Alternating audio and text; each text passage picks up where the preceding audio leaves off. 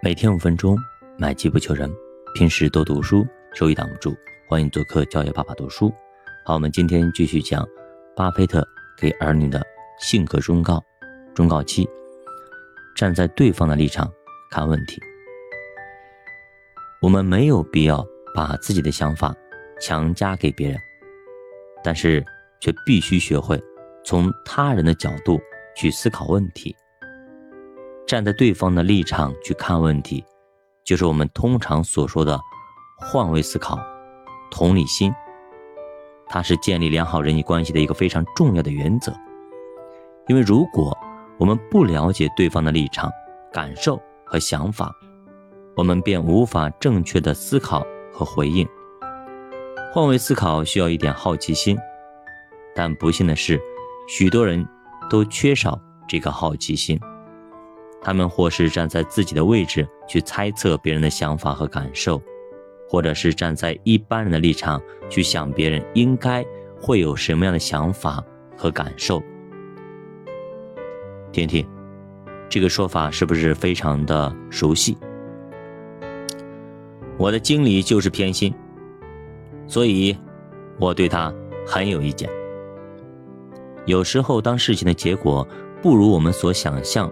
或者期待的那样的时候，我们也多半会觉得很委屈，会发出“好心没好报”这样的感叹。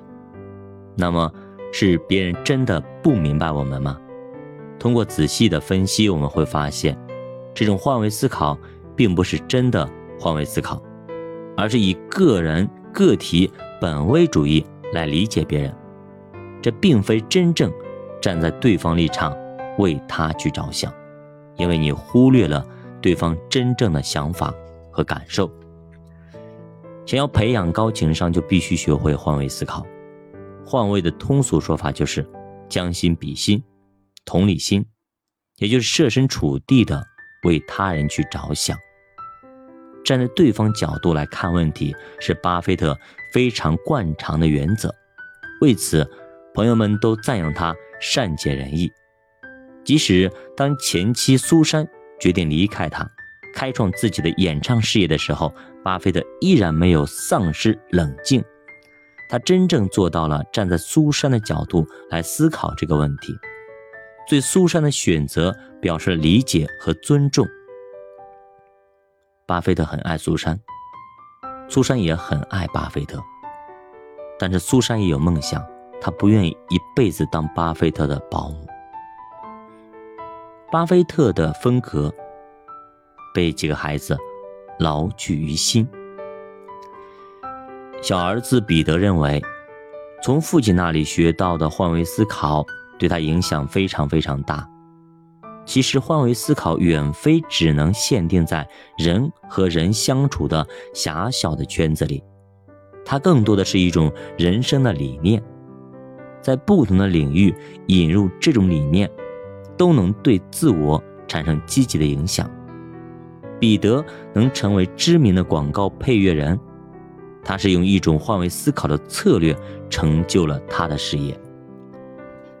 他的广告配乐工作早期起步的时候其实并不顺利，委托方认为他的音乐虽然技巧娴熟，并且灵性十足，但是跟市场完全不吻合、不契合、不符合流行。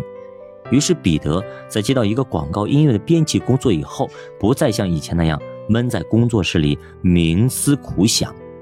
他常常走在市区喧嚷的人群中，或者漫步在街市旁，或在旅店、商场大厅里驻足休息，敏锐地倾听人们的谈话，了解观众的心理和嗜好，并以此确定他的配乐方向。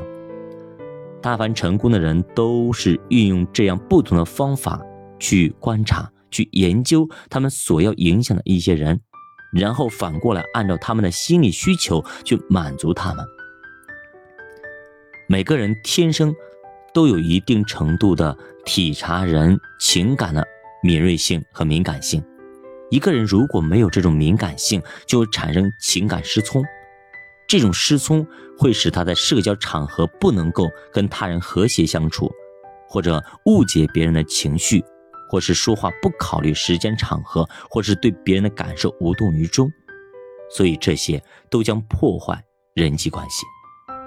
换位思考不仅仅是保持人与人的和睦关系，而且对任何人跟人打交道的工作来说都是至关重要的。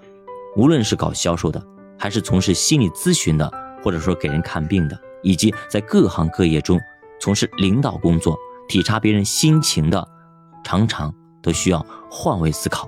如果你学会了，都将取得非常优异的成绩。